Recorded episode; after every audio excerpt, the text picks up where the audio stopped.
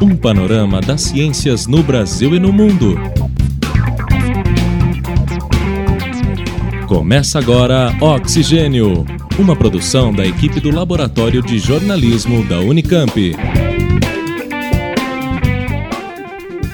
Realização Web Rádio Unicamp.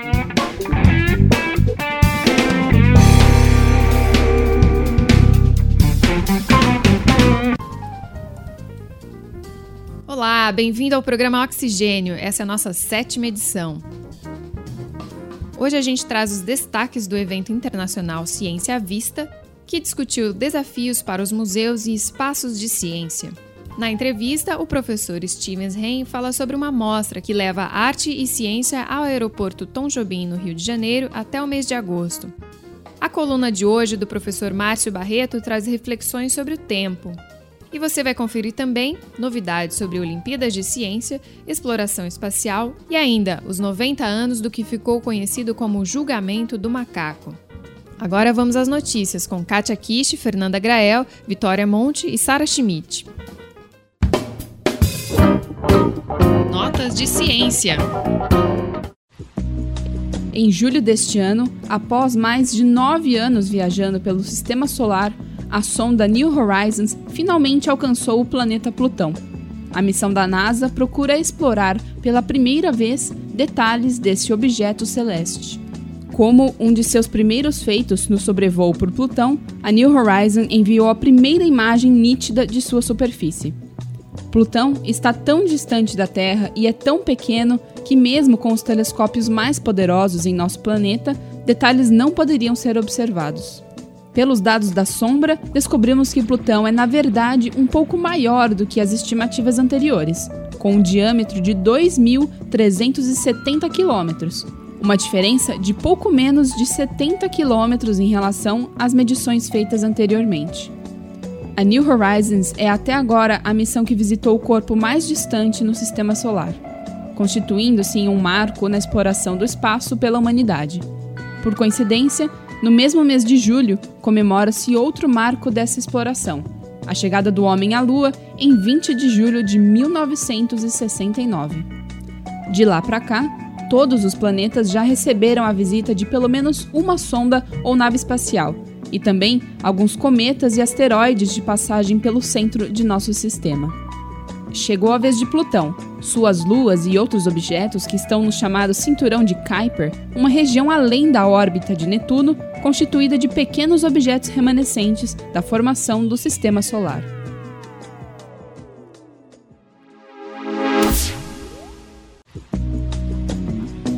O ano de 2015 tem se mostrado muito positivo para o Brasil quando o assunto é Olimpíadas de Ciência. Na Olimpíada Internacional de Biologia, o país conquistou três medalhas. Na Copa do Mundo de Física, conquistou a prata, e um grupo de estudantes brasileiros ganhou o primeiro lugar em um campeonato de robótica. Na Olimpíada Internacional de Biologia, os estudantes brasileiros que ganharam a medalha de bronze participaram de quatro provas práticas e duas teóricas. Os estudantes com idade entre 16 e 17 anos tiveram que dissecar peixes e identificar as estruturas, além de realizar procedimentos de biologia molecular. Ao todo, 61 países e mais de 250 competidores participaram da Olimpíada que aconteceu na Dinamarca. Já no torneio internacional de jovens físicos, também conhecido como Copa do Mundo de Física, deu à equipe brasileira a medalha de prata e o quinto lugar na classificação geral. É a melhor marca do Brasil na competição até hoje. O torneio realizado na Tailândia foi disputado por 27 países de todos os continentes. Já o título da First Lego League World Class, uma das três mais prestigiosas do mundo na área de robótica para estudantes de 9 a 16 anos, ficou para uma turma de estudantes brasileiros do SESI de São José do Rio Preto, interior de São Paulo. A competição que aconteceu entre os dias 10 e 12 de julho na Universidade Macquarie em Sydney, na Austrália, é uma iniciativa do grupo LEGO e da organização americana FIRST, sigla que significa para inspiração e reconhecimento da ciência e tecnologia em parceria com o MIT.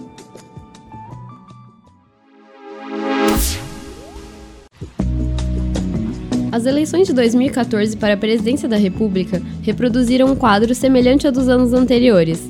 a disputa entre dois partidos, o PT e o PSDB. O impacto trazido por essa disputa foi tema de uma mesa redonda na 67ª reunião anual da Sociedade Brasileira para o Progresso da Ciência, encerrada no dia 18 de julho. Para o professor do Departamento de Ciência Política e Sociologia da Universidade Federal do Paraná, Emerson Urizi, esse cenário mostra que o sistema multipartidário do Brasil se dá apenas em teoria, pois o que há, na verdade, é uma polarização dos partidos. Esse é um dos pontos que tem levado à cobrança de uma reforma política. Mas, para isso, é necessário instaurar um problema de governabilidade, o que não há no Brasil desde 1994, de acordo com o professor do Departamento de Ciências Sociais da UFSCar, Pedro Floriano. Os vários projetos para a reforma política não foram aprovados. A maioria é inviável, um deles, por exemplo, propõe a criação do sistema de distritos, no qual os partidos se adaptariam facilmente, mas levaria a uma readequação cruel para as minorias que perderiam sua representatividade. Floriano lista o que, em sua opinião, deveria ser feito para melhorar o sistema atual: o fim da reeleição, tetos nominais e mais fiscalizados, fim das coligações, listas fechadas, arejamento dos partidos e cláusula de desempenho para eleger e ter acesso a novos recursos políticos.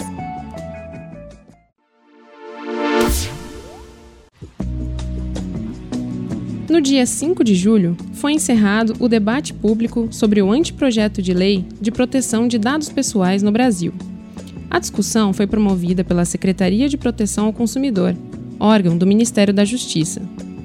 O objetivo foi coletar contribuições da sociedade civil sobre o texto do anteprojeto, que busca garantir e proteger o uso e o tratamento de dados pessoais dos brasileiros.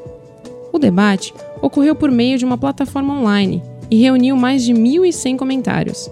Além da participação da população, grandes empresas e instituições que lidam com dados de usuários, como a Sky Brasil, a Claro, a Telefônica e a Federação Brasileira de Bancos, também deixaram suas sugestões na plataforma.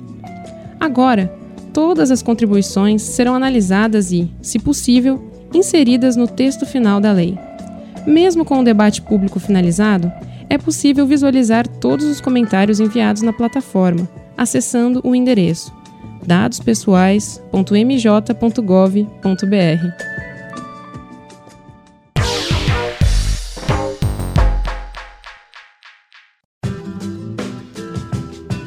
O bairro Bom Retiro, na região central de São Paulo, tem sua história marcada pela presença de imigrantes, entre eles os bolivianos. Boa parte dessa população está invisível nas estatísticas, mas os desafios são bem reais. Uma pesquisa da USP analisou questões de saúde dessa população.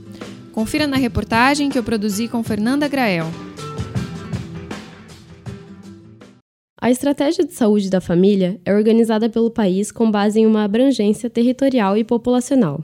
Mas e quando uma população não está nas estatísticas oficiais? Este é o caso da população boliviana imigrante em São Paulo. O censo de 2010 registrou mais de 9 mil imigrantes da Bolívia no município, mas estima-se que esse número possa chegar a 200 mil pessoas, considerando aquelas em situação irregular.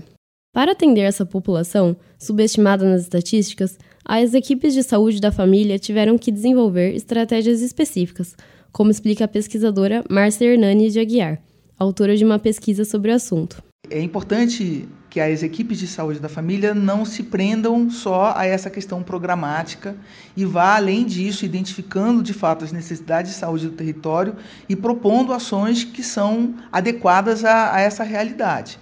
É, não, não imagino que, que tenha um outro jeito de fazer, de se aproximar das características do território. Isso independente da gente estar falando de imigrantes ou de outras áreas de, com vulnerabilidades que são particulares, mas eu acho que, que é, esse é o caminho, é realmente as equipes se aproximarem do território e ousarem fazer propostas que são particulares para aquele território. Segundo a pesquisadora, entre as estratégias adotadas no bairro, foi necessário melhorar a comunicação com a população, já que o idioma era, muitas vezes, uma barreira. Ela conta que os bolivianos têm mais de 26 línguas que subdividem em 127 dialetos. Para isso, foram contratados agentes de saúde bolivianos e uma cartilha foi feita para orientar os profissionais de saúde. Houve também ações com emissoras de rádio bolivianas que só podem ser ouvidas no centro da cidade. Ações como essa, para atender características de cada comunidade, podem ser adotadas por outras equipes de saúde da família? Acho que a primeira estratégia é que as equipes de saúde da família identifiquem e conheçam os territórios. É, esse é o caminho. Isso faz parte, inclusive, da proposta da estratégia. Né? Só dá para fazer propostas de necessidade de cuidado com o território conhecendo que território é esse. Quem são as pessoas que moram ali, o que, que elas fazem, do que, que elas vivem, do que, que elas adoecem, por que, que elas procuram o sistema, a unidade de saúde, como é a, o, a, a rede de atenção à saúde daquela, daquela região. Então, a primeira coisa é fazer um diagnóstico desse território. A partir daí se faz a proposta. O estudo também relata que os imigrantes bolivianos mudam de endereço com frequência em busca de trabalho e muitas vezes o acompanhamento pré-natal ou de tratamento de tuberculose, por exemplo, acaba se perdendo.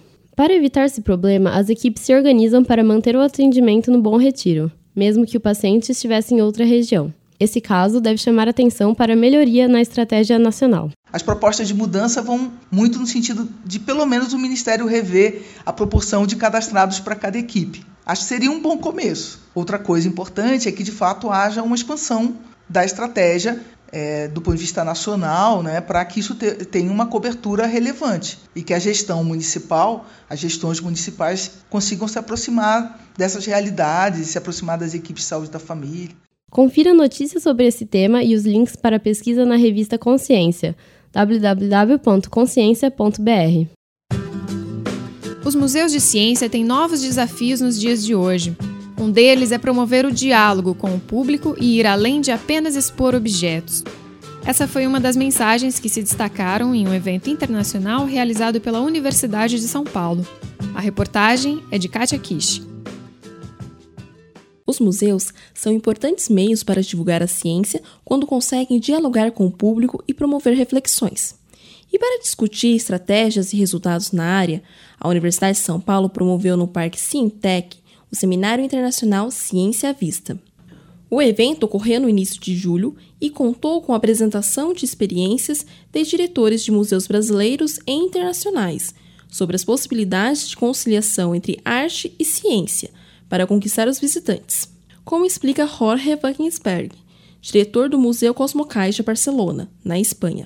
Eu acredito que o mais importante para um museu é uh, dar, prover o estímulo, que es la primera parte de todo el proceso de ganar nuevo, con, nuevo conocimiento. ¿no? Primero está el estímulo, después está a conversación y por último está la comprensión.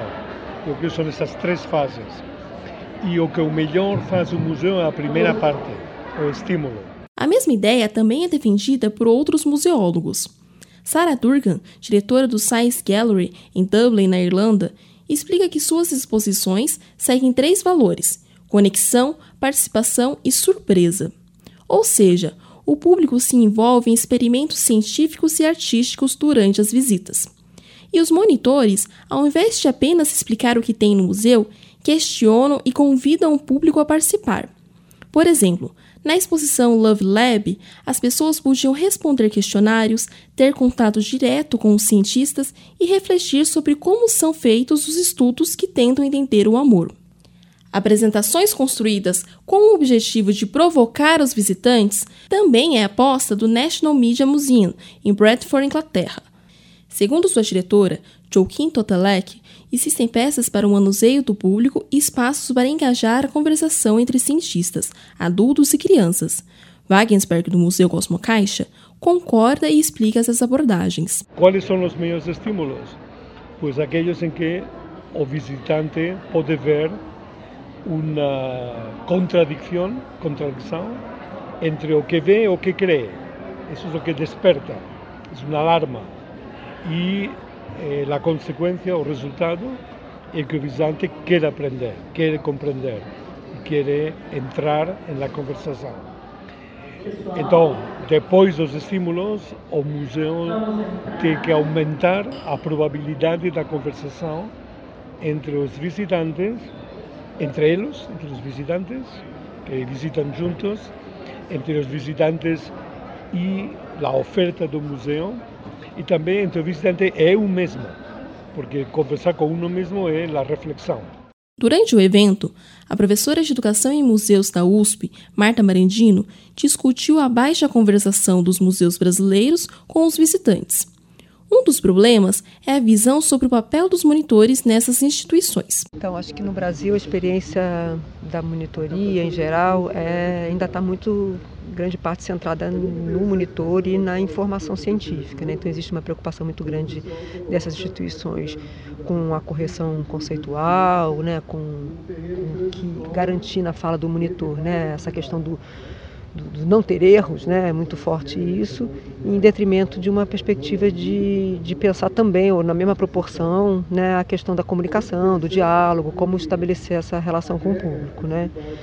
É, isso também eu acho que tem uma reflexo de uma própria concepção que as instituições têm é, com relação à própria exposição que elas desenvolvem e como é que elas pensam, elaboram a sua relação, a relação entre ciência e público. Né? Então acho que tudo isso está interligado e o monitor é só um, mais um elemento desse, desse processo. Né? Marandino também lembra que o público de museus brasileiros ainda é fechado no círculo de pessoas mais escolarizadas. A primeira coisa, se a gente for pensar, ah, quero uma parceria com o público, bom, o público tem que ir ao museu, né? E no Brasil ainda é uma parcela muito pequena que vai ao, ao museu. Né?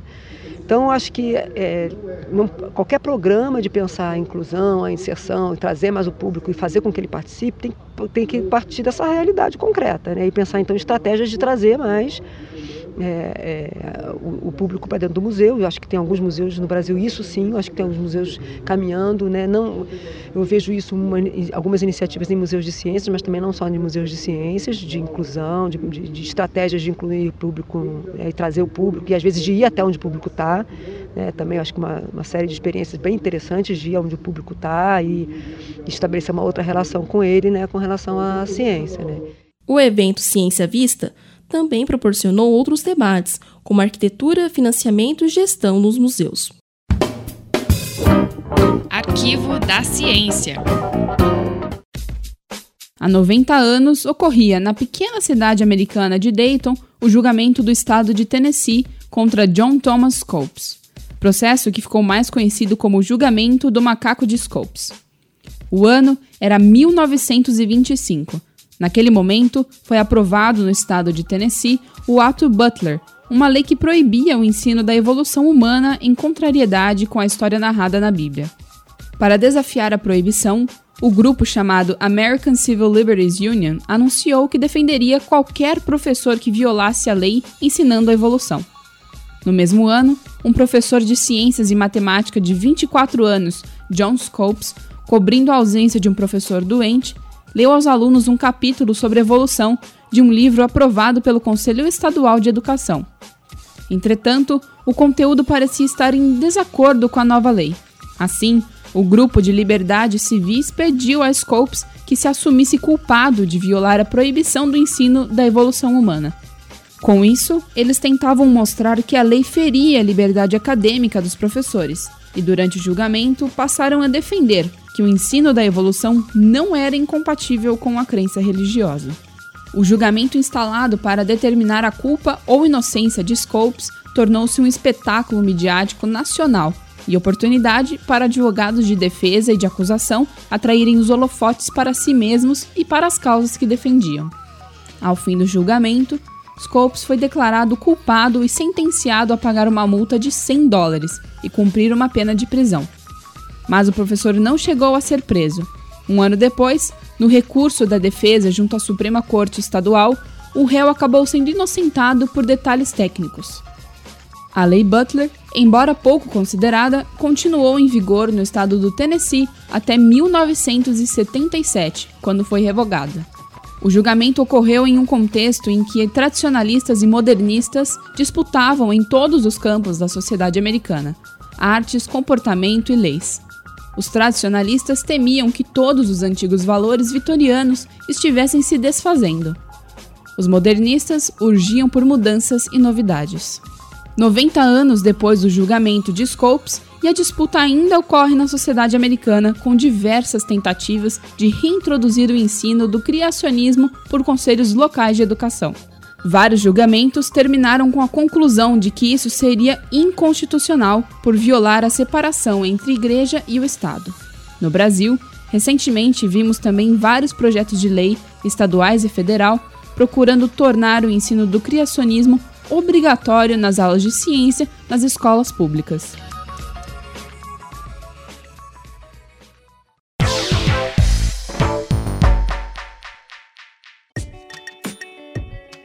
Até o dia 13 de agosto, quem passar pelo Aeroporto Internacional Tom Jobim, no Rio de Janeiro, vai se surpreender com uma exposição que une ciência e arte. A mostra de arte científica, como é chamada, é realizada pelo grupo Arte Bio, que pretende democratizar a ciência pela perspectiva artística. Quem está aqui com a gente hoje para falar sobre a mostra e o trabalho do grupo é Stevens Hen, professor titular do Instituto de Ciências Biomédicas da Universidade Federal do Rio de Janeiro e consultor científico do ArtBio. Oi, professor, obrigada por estar aqui com a gente hoje. Oi, Patrícia, obrigado a vocês. Bom, a gente podia começar é, falando um pouco sobre essa, essa amostra. Que tipo de imagens vocês estão reunindo nessa amostra, professor? Bom, a proposta da, da Arte Bio está baseada na ideia de que, primeiro, a ciência ela está por trás de toda a evolução da sociedade. Né? Quando a gente pensa no que a gente está falando aqui agora através da internet, é isso por conta da, da ciência. Quando a gente pensa na própria uh, expectativa de vida da sociedade, né, que está batendo 70 e poucos anos, é por conta da ciência. Só que essa percepção, ela não necessariamente existe na sociedade. E a, a proposta da Arte Bio foi justamente tentar ir chamar a atenção da, da, da, da sociedade da importância da ciência, principalmente da ciência feita no Brasil. Então, o que foi feito pela, pela Paula, pelo Igor, que são os, os coordenadores da, da, da Arte Bio, foi justamente fazer um mapeamento através de, de, de da identificação é, de pesquisadores de universidades brasileiras que tivessem imagens com conteúdo científico e um apelo estético. Né? Eles chegaram a 30 universidades e conseguiram 600 uh, imagens que eram exclusivamente acadêmicas. A ideia foi justamente tentar apresentar essas imagens com uma, uma, uma, uma perspectiva mais artística para justamente conseguir chamar a atenção da sociedade sobre a beleza da ciência e principalmente sobre a importância dela. E que tipo de imagens vocês estão reunindo nessa mostra? São todas as imagens que podem ser traduzidas como arte e que vêm da ciência. A gente tem imagens microscópicas, tem imagens, por exemplo, de material genético, né, de DNA, você tem imagens de cortes histológicos de plantas, você tem imagens de insetos que são belíssimas, você tem imagens de células do, do cérebro. Então, por exemplo, você tem imagens de neurônios, né, de, dessas conexões dos neurônios que eles fazem é, com outras células no próprio cérebro. E todas essas imagens extremamente bonitas e, e, e coloridas e que são utilizados para as análises científicas. Isso que é o mais legal da, da exposição, né? Não tem nenhum tipo de, de, de, de, alteração do que o cientista estuda no laboratório. Só que elas são extremamente bonitas. Muitas vezes os cientistas não tinham essa percepção que aquilo era tão bonito que deveria sair do laboratório e ir para uma galeria de arte.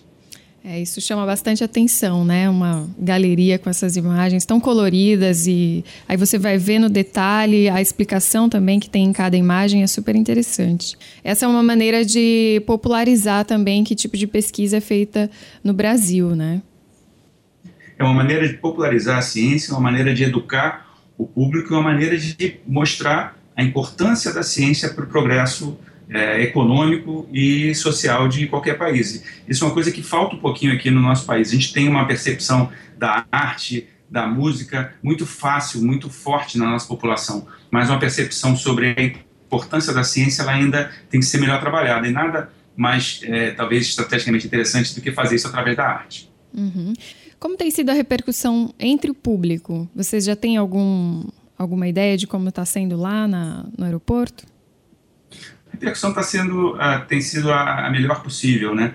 Antes dessa exposição no, no, Rio Galeão, foi feita uma outra exposição dentro do um Congresso Mundial sobre o Cérebro, que foi realizado no Rio de Janeiro aqui há duas semanas. Uma outra, eram outras imagens, mas a gente pôde ver e pôde documentar, isso está inclusive já em vídeos na internet, como as pessoas se surpreendiam ao ver é, imagens que misturavam ciência e arte a proposta que está tá no Galeão é exatamente a mesma. A gente já pode perceber, por, por imagens também estão vindo para a gente, fotos e comentários, de que a, a mostra está tendo uma, uma, uma, percepção da melhor possível. Está sendo muito gratificante para um, um, um, usuário do, do aeroporto que está chegando na cidade ou está saindo e se depara com uma, com uma mostra que ela é graficamente muito bonita que por trás tem um conteúdo tão importante que está ligado à, à ciência brasileira.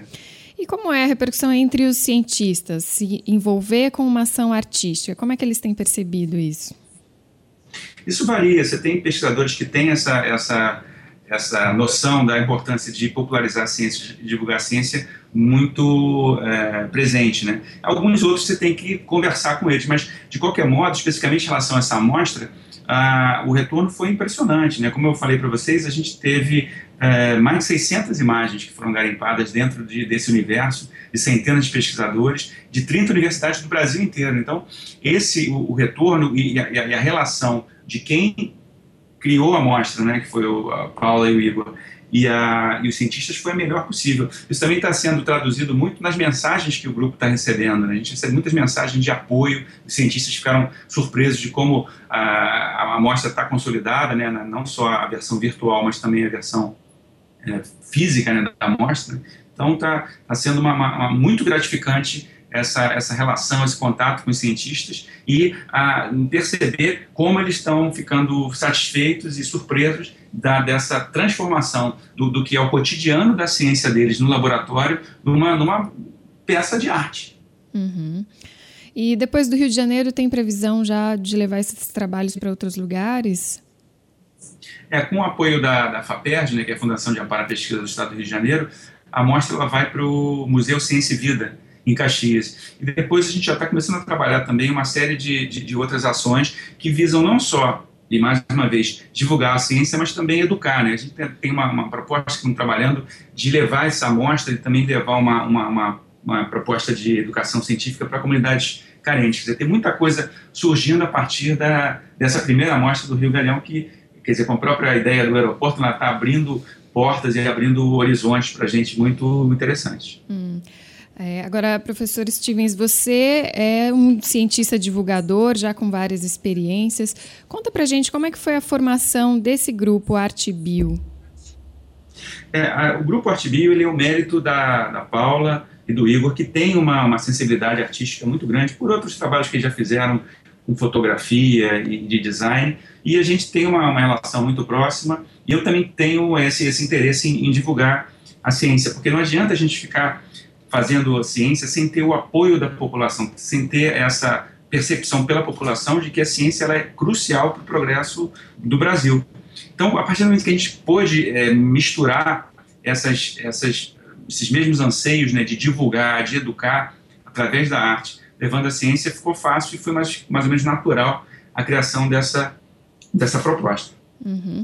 É, e o que mais o grupo faz? Essa amostra é um, é um dos trabalhos, né? Mas vocês têm outros tipos de trabalhos também, né?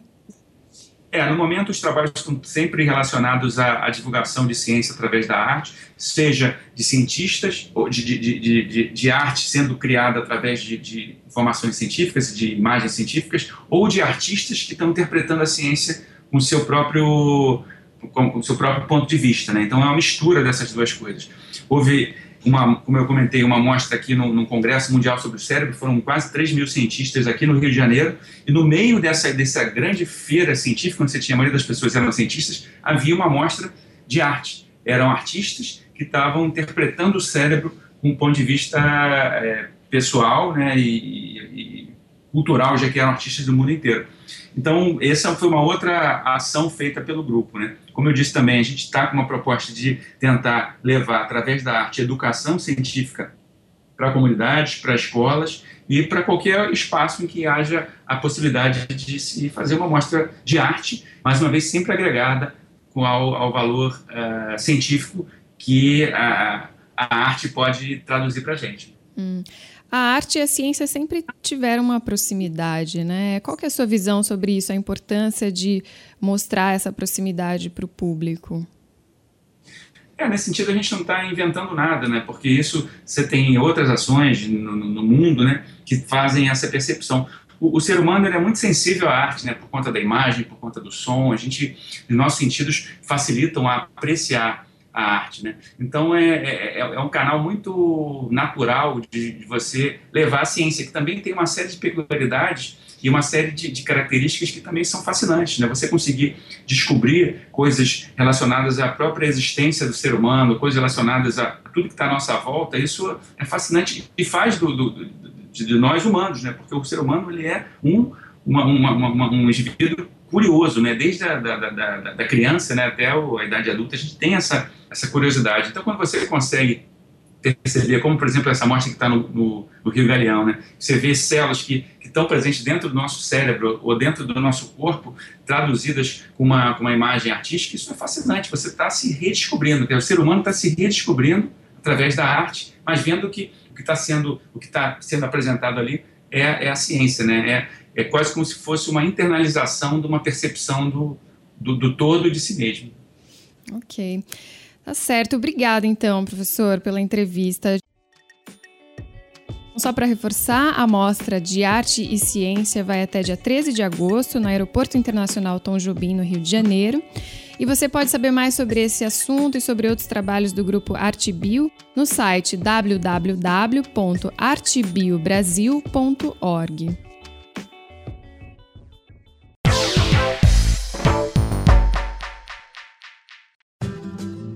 Agora vem aí a coluna do professor Márcio Barreto com comentários sobre filosofia e percepção da ciência. Ele é físico e docente na Faculdade de Ciências Aplicadas e em programas de pós-graduação da Unicamp. Hoje o professor fala sobre o tempo, segundo Einstein e Bergson. É sabido que a teoria da relatividade de Einstein introduz uma quarta dimensão ou concebe o espaço-tempo como quadridimensional. Isso, obviamente, escapa à percepção do senso comum e contribui para a criação de um mito em torno da figura do Einstein. No entanto, Einstein não vai tocar na questão do significado do tempo, seu significado psicológico, digamos assim. Einstein diz no encontro com o filósofo francês Henri Bergson que o tempo dos físicos não tem nada de filosófico. Né? Ele reconhece a existência de uma espécie de tempo psicológico em que a gente percebe mais ou menos as coisas que demoram e as coisas que são rápidas psicologicamente, mas a sua teoria prevê diferentes medidas do tempo para diferentes referenciais. Apenas isso. O filósofo francês, no entanto, vê na teoria de Einstein uma possibilidade para repensar o significado filosófico do tempo. Bergson concebe o tempo matemático como uma medida de um movimento no espaço. Seja o movimento dos ponteiros de um relógio, seja o movimento relativo que o Sol tem para nós quando olhamos para o céu, este movimento é dividido em pontos e a cada ponto associa-se um instante. Portanto, para Bergson, a medida do tempo não traduz o seu significado. Qual seria então o significado do tempo? Santo Agostinho dizia: Se não penso no tempo, sei o que ele é. Quando passo a pensar sobre ele, já não sei mais. Bergson concebe a duração como diferente daquilo que os físicos denominam como tempo, ou seja, a medida do tempo. Né? Para a ciência, interessa o tempo enquanto medida. A ciência moderna triunfou quando fez desta medida uma variável independente e a cada instante pode-se associar toda sorte de fenômeno, ou mudanças de toda sorte de fenômeno. Bergson vai pensar no significado do tempo como a pura duração, com múltiplas contrações. Para aproximar mais desse significado, talvez nós devamos recorrer à literatura, a Proust, quando, por exemplo, o personagem mergulha o bolinho, a Madeleine, no chá, e experimenta, ele tem uma espécie de lembrança involuntária que curto-circuita o passado no presente. É como se o passado fosse vivido ali no presente. A duração, esse tempo fora do tempo, segundo Bergson, possui múltiplas contrações. O murmúrio da nossa vida interior, o tempo geológico de um rochedo, ou a vida de um inseto, representam múltiplas contrações de uma única duração. É aí que Bergson vê uma analogia com a multiplicidade de medidas do tempo em diferentes referenciais na teoria de Einstein. Infelizmente, o diálogo entre eles não foi muito profícuo para a história da ciência. Meu nome é Márcio Barreto professor da Faculdade de Ciências Aplicadas da Unicamp. Caleidoscópio.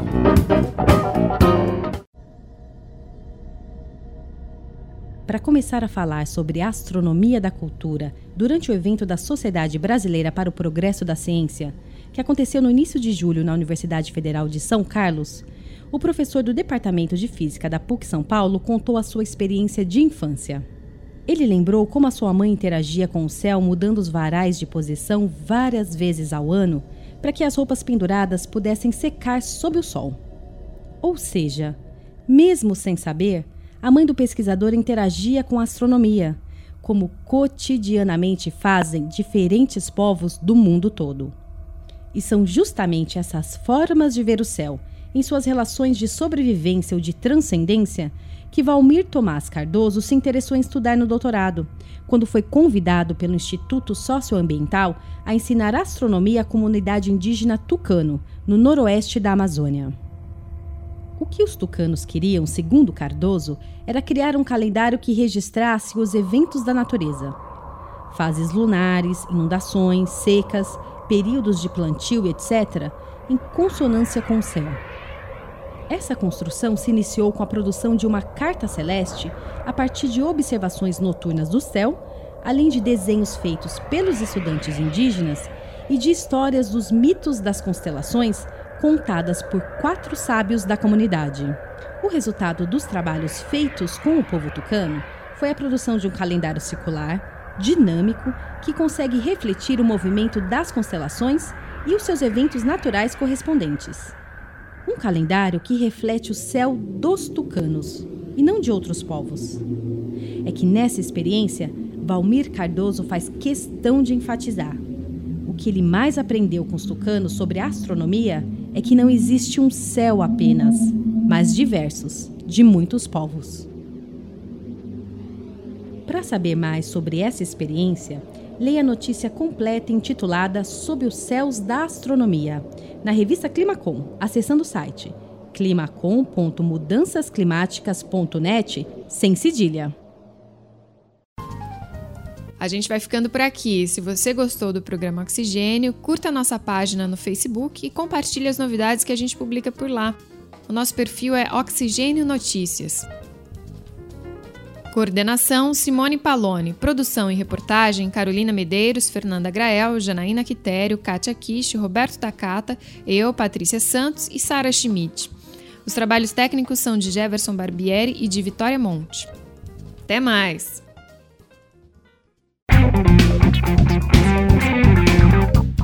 Termina agora o programa Oxigênio, uma produção da equipe do Laboratório de Jornalismo da Unicamp. Realização Web Rádio Unicamp.